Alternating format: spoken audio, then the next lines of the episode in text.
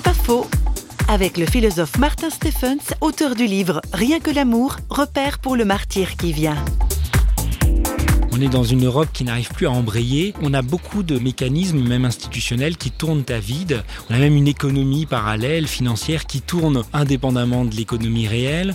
On a une classe politique qui a du mal à embrayer avec le peuple. Et, finalement, on se retrouve avec, euh, au niveau de l'Europe, par exemple, un légalisme très fort, mais qui a du mal à trouver son âme.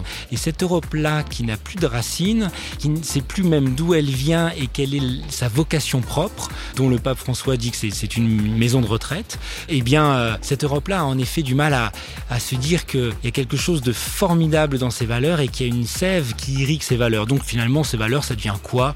Des droits individuels dont on espère jouir individuellement le plus longtemps possible. C'est pas faux, vous a été proposé par Parole.fm.